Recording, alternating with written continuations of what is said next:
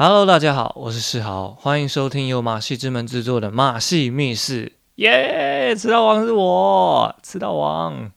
经过三个月，我们终于迎来第五集了，哟！已经倒数第二集了，最后一集结束，会不会再继续更新也很难说。但我很确定的是，不会再以 podcast 的形式谈马戏历史了，因为这样子整理太花太花时间，而且我觉得有些东西。都没有讲得非常清楚，对，就可能只能片面的讲这样子。那我自己接下来也要更专心的准准备我的个人创作了，大概预计在二零二三年的时候会正式发表这个个人展演。所以在这个系列结束后，我会先暂时停止更新，除非想到什么更好玩的主题或者是访谈之后才会录制。本来期待这个马戏密室的 podcast 能够成为一个推广马戏的平台，但这个过程当中有太多的专有名词，导致收听的人应该只剩下圈内人了吧？唉，有不是圈内人的听众吗？听完赶快留言告诉我，拜托拜托。好了，不管怎样，其实我还是能够很享受在这个整理跟分享的过程当中。那回到我们的主题，前一集我们有说到。在民国七十年到八十年间，除了李唐华的中华民俗技艺训练中心之外，还有一间国营的复兴剧校综艺科。那李唐华老师呢，也在民国七十九年的时候结束中华民国训技艺训练中心，并正式成为复兴剧校综艺团的团长。第一、二期的训练中心学员也都进入了复兴剧校的综艺科。那复兴剧校综艺科也就成了台湾唯一一间由教育部认可的国营特技训练学校。那这边要补充，之前有提到复兴剧校成立，其实最主要是以京剧为核心，并不是以特技杂技为主。那至于秀场文化凋零后，台湾的杂技会怎么发展呢？与其他表演艺术的发展差别为何？那我们就开始吧。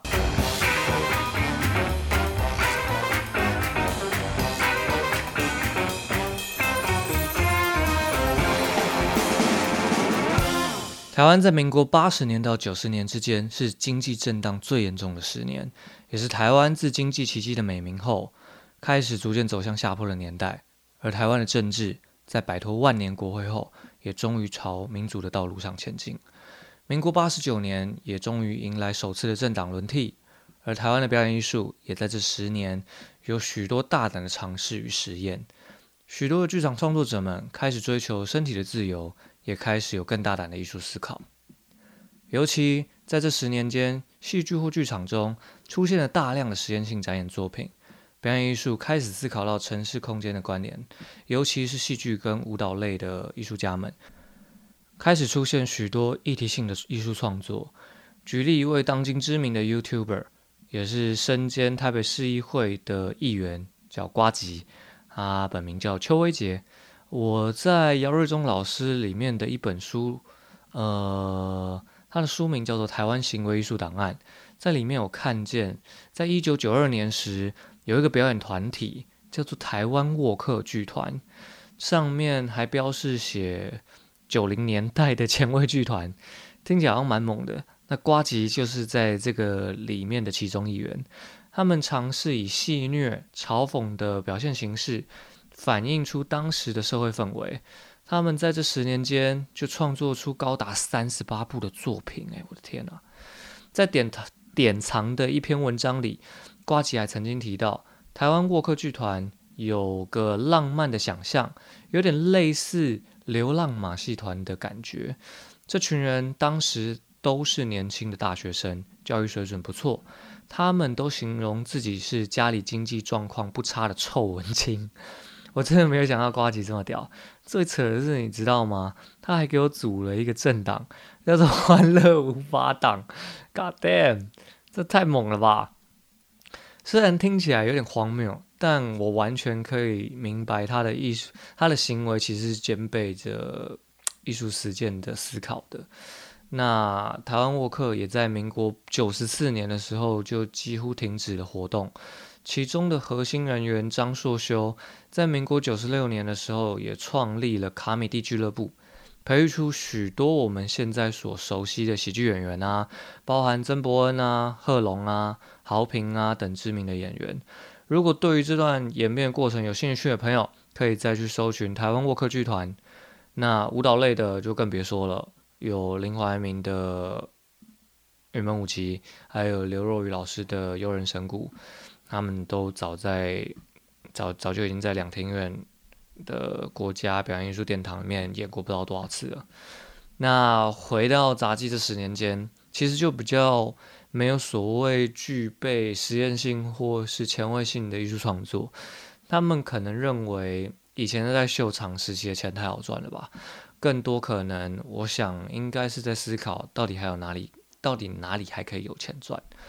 加上许多前辈们。年纪逐渐增长，我在想，对于他们来说，应该是要做好传承的工作，这样子。那在正式进入教育体系之后啊，杂技在正式进入教育体系之后，似乎也看不见有推进艺术性发展的趋势，更多还是以传统杂技表现的形式去做传承与教育，而还在外头闯荡的一些杂技前辈们，在经历灯红酒绿的歌厅秀。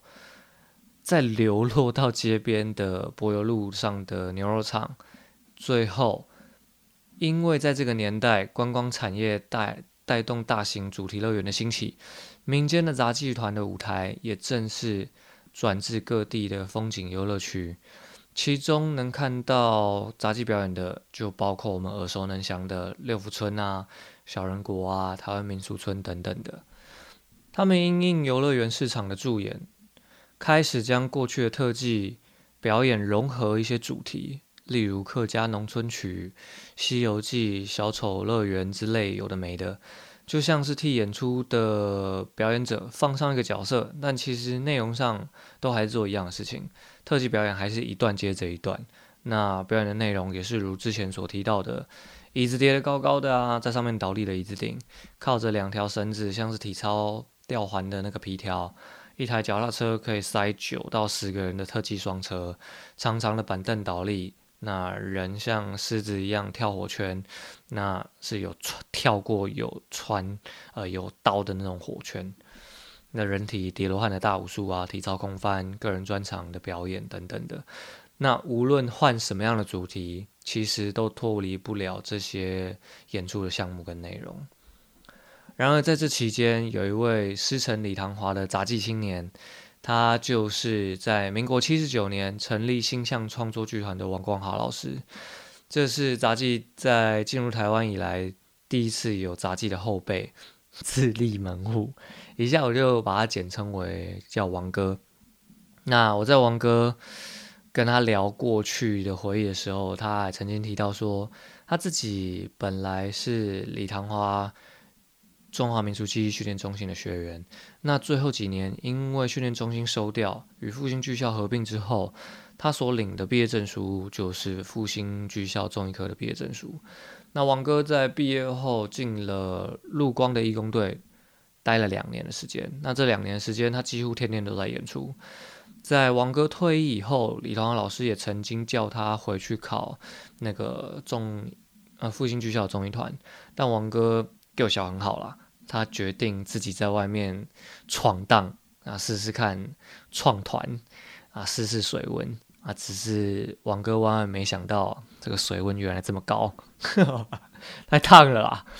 在民国九十啊七十九年后成立了他，发现自己其实根本没有什么门路，也不知道机会要去从哪里找，更不知道 case 要从哪里接。而且这时期根本也没什么网路，不像现在随便查网络上都有。发现许多的机会都是以前许多的机会都是要从前辈那边介绍而来。那后来他有顺利接到一场牛肉场跟歌厅秀的秀场，那也是王哥说过，他那个是他第一场也是最后一档的歌厅秀跟牛肉场了。那这个是前辈的介绍。那只记得那个时候有一个某某前辈叫王哥去台北的太阳城，也就是现在那个西门町的那个狮子林那一栋，那上面好像叫太阳城这样子。那我呃那个前辈就叫王哥去找一个某某姓氏的经理。那通常那些秀场都是基本上门口都黑道在管的嘛。那王哥那个时候进去太阳城入口的时候，错到不行。他形容就好像来到黑道电影的场景，那里面的大哥每一个看起来都像砍过几百个人的流氓，很有杀气。问他说：“哎，笑脸呢？你来家怎么冲啊？”王哥很紧张的说道：“啊，那是那个某某前辈叫他来找某某经理的。那经过他们确认之后，他们才放王哥进去谈演出这样子。”如之前几集有说到，在秀场演出的时间基本上都不超过十分钟。那个时候，王哥去跟那个经理谈，呃，谈好一天是演四场，然后连续演一个礼拜。那每天的费用就是当天结算啊，一天是台币三千块。在王哥结束秀场跟牛肉场的演出之后，王哥就随着张家班的张金龙老师到美国去赚美金了。嗯，从此我们也可以知道，呃，台湾的杂技市场除了游乐园之外，还有部分前辈移居到美国去发展。只可惜王哥在美国的生活并不是这么顺利，而且王哥也表示，在美国的生活很糜烂。通常演出完就是大家来那边打大老二啊，打十三张啊，来那边配喝酒啊。反正生活就很无聊了。后来回到台湾之后，他耳闻义工队有个学弟在八仙的游乐园工作，得知他们要做一个叫做陆上乐园，还请来中影公司的那个林登飞做导演排一个演出。那那时候就找了王哥进去。那个时期大概是八十三到八十八年吧，民国。在那之间，王哥就蛮活跃于游乐园演出的时间。那陆续在西湖度假村啊、六福村啊、小人国啊、台湾民俗村演出。那也是因为在台湾民俗村遇见了 Amy 姐，Amy 姐是新乡壮作剧团一个非常重要的幕后的行政，也是负责台湾民俗村当时啦，当时也是负责台湾民俗村节目的管理。那会选择跟王哥合作，其实有一个最主要的原因，是因为王哥不像其他杂技加班的前辈们。认为要多元是一件非常困扰的事情，那因此什么水上摩托车啊、水中芭蕾啊、高空跳水啊、包空秀，呃，就是高空秀、爆破秀等，王哥都直接就很勇于尝试了。在此也可以可可见王哥求生意志特别强烈。我在 YouTube 上有搜寻台湾民俗村的表演，我在看的时候，其实看到影片有许多的外国人呢。而且以当时的杂技表演来说，那些效果其实都这都是一个共通点啦，就是要去娱乐观众。演员们其实有点不知道自己在跳什么，就是就是在跳排舞，但我觉得他们内心应该是在想的：好了，我赶快跳完，我要拿钱下班了。相较于戏剧剧场或是舞蹈的那种表现来说，思考的表现来说，其实截然不同。王哥在台湾民族村的演出。嗯，演出名称就如刚刚所说的，什么客家农村曲啊、牛魔王传奇啊、东方传说、新东方夜谈、孙悟空大闹一九九七、新武松打虎，就是我刚刚说的那些主题，其实大多都换汤不换药，演出的内容就几乎比较没有什么太大的改变了。那我觉得这相较于呃其他领域的艺术创作。呃，你要说这个类型的演出是创作吗？其实它比较还是娱乐导向的一个演出啊。那王哥也在民国八十八年的时候遇到九二一大地震，那这个一震也严重影响到台湾民俗村的一个经营。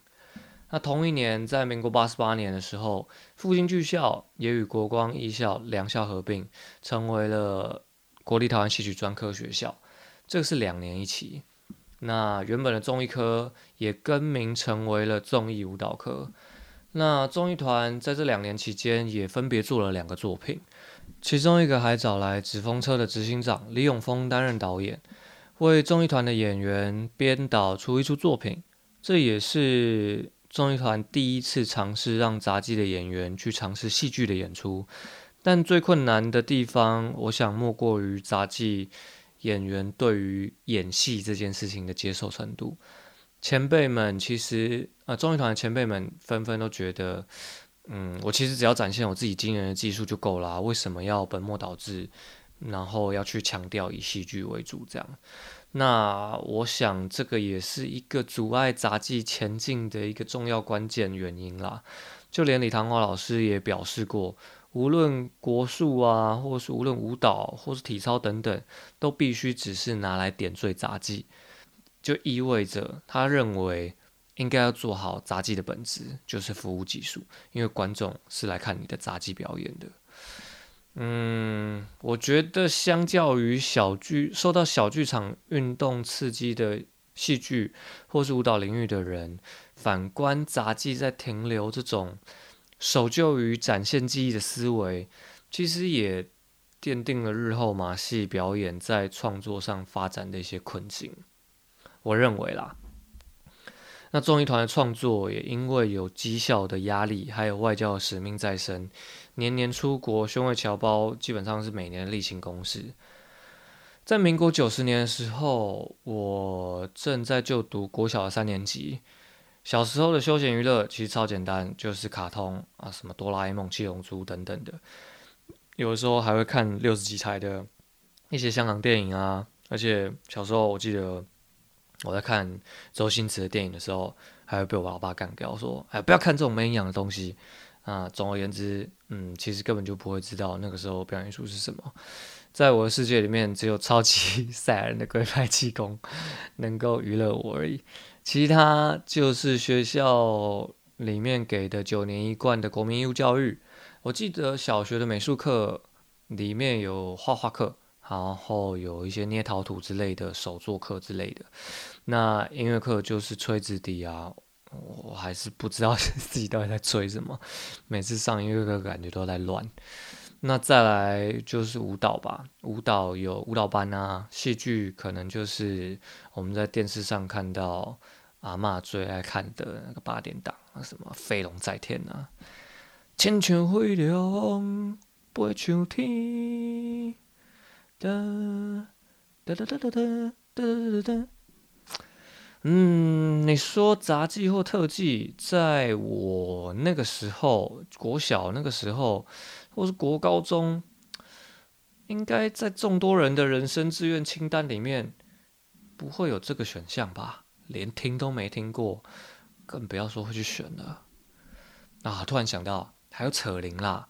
但那个时候扯铃好像是民俗技艺，而且我记得我国小的时候还是扯铃队的，但好像也只待过一两年的样子。那个时候还有一些踢毽子啊、跳绳啊，但那个时候其实也没想过，那个竟然也是表演艺术的一种。然后说到现在，我渐渐明白为什么我。这我们这些出生于民国八十八十年后的小孩都不知道特技或杂技这样的表演或民族技艺，而且在最辉煌的歌厅秀的时代，嗯，杂技就这样被琳琅满目的新型娱乐、电视啊、卡通啊、网络啊取代之后，就这样逐渐被人遗忘。那杂技也就是在这个时间点销声匿迹。如果杂技是被归类于民俗技艺的话，那杂技要如何成为表演艺术的范畴呢？我想最重要的地方仍在于杂技缺乏艺术性思考。对于已经表现了将近半个世纪以技巧为重的演出，又有谁敢把技巧放在一边重新思考表演艺术的本质呢？既然这个谜底已经在这个样的整理下得到了初步的解答，我我自己认为的解答，我不知道这样有没有解答到大家。但听到现在的听众们，嗯，我在想你们应该还是不知道马戏特技跟杂技的区别，对吧？那先别急，我会在最后一集的时候把我目前所知道的全部告诉你们。今天这一集也差不多告一个段落了，先来帮这一集做一个重点回顾吧。在民国八十到九十年间，杂技出现新生代的民营剧团，演出的舞台从牛肉场转至主题乐园，部分的加班人员移民到美国发展。复兴综艺团则延续外交任务的使命，每年几乎担任侨委会巡回侨胞的任务啊。在民国八十八年的时候，复兴剧校与国光艺校两校合并，作为戏曲专科学校。在九二一大地震。的同时，也严重影响主题乐园的收入，杂技顿时陷入发展停滞的阶段。那下一集我们要说说民国九十年到现在一百一十一年，虽然杂技的舞台尽失，但一股新的生命力也悄悄的萌芽。台湾杂技在面对资讯较为封闭的教育环境里，如何重新与西方的新马戏交织，演变成为现今场馆逐渐关注的新宠儿？我们就下一集再见。非常感谢你的收听，那今天这一集就在这边先告一个段落了。如果你还没有看过马戏表演，资讯栏那边有我们整理过的马戏演出的相关资讯，希望能够在这里遇见收听的你们。记得订阅我们，并打开通知，给马戏密室一个五星好评。不要忘了下个月三十号准时收听，应该可以吧？准时收听马戏密室，我们下次见。当然，当然。